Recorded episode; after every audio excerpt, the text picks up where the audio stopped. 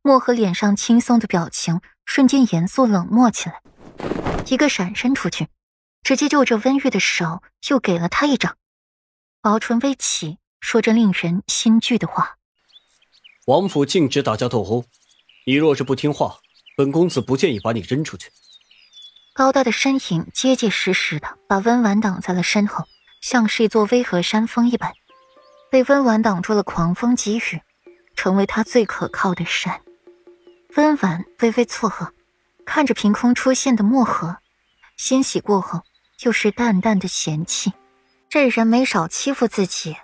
温玉看到墨河是非常忌惮的。这人是世子的左右手，是墨尘的亲弟弟。莫侍卫，是温婉先动手的。温玉的目光灼热，仿佛要在墨河身上凿出一个洞来去看温婉，一字一顿，把自己的不甘心表露的一览无余。那温婉为什么要动手打人？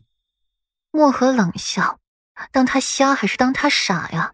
还是当他没有分辨是非的能力？愚蠢女人！”温玉声音一滞，当着漠河的面没敢说话，只是唇线绷得紧。因为许是因为本妃的缘故。不软的声音突兀的传进了这三人的耳朵里，却是错愕的扭头。只看见了一位白衣飘飘的美人缓缓走进这边，看到漠河护鸡仔的举动，不由一笑。世子妃，温玉屈身一礼，脸颊火辣辣的，也不知道自己刚才凶悍的一幕被世子妃瞧见了没有，会不会被吓到？我们家温婉长大了，还知道动手打人了。听着顾软调笑的话语，温婉更是不好意思了，低下头。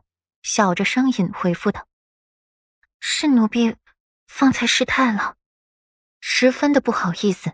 自己动手打人了不说，结果自己还怨对方脸太硬，弄疼了自己的手，真是不要脸极了。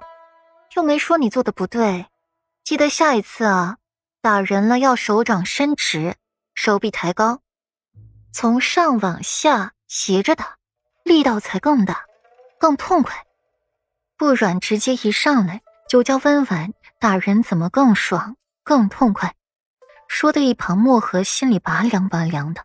得了，温婉这回不是偷师了，而是世子妃的亲口相传，以后这丫头岂不是更厉害了？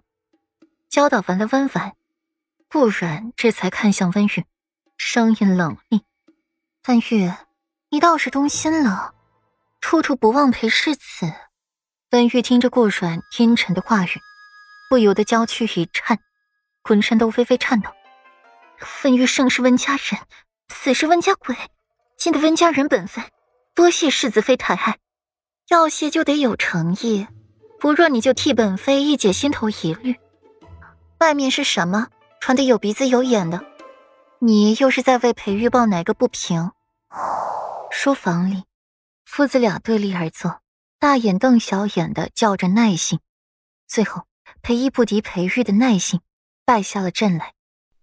哼，好小子，你现在倒是给本王解释解释，这外边的那些破事儿。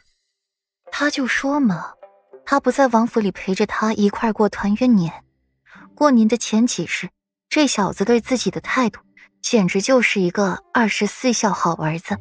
哪像之前那么气着自己啊？合着人家这早有预谋啊！看出了裴毅眼中的意思，裴玉淡淡笑过。男子五官俊美，好看的不像话，眉宇间端是高贵的姿态，言行举止之间似乎还夹带着上位者的威严。父王，天底下就没有白吃的午餐，不是吗？裴毅被噎得说不出话来。但是又被外面的那些人传扬的话也委实气得不轻。顾阮是不是顾博远的女儿不重要，重要的是她是自己的儿媳妇就够了。可这后面又闹出来顾云锦这么一出，这是把他裴家几百年的清誉放哪儿了？那是放在脚底下，在底上使劲的摩擦呢。这个裴义可是忍不了的。他要是能忍，这百年之后。他下去见了那些老祖宗们，能被他们一人一耳光扇到下辈子投胎，也是个天残地缺。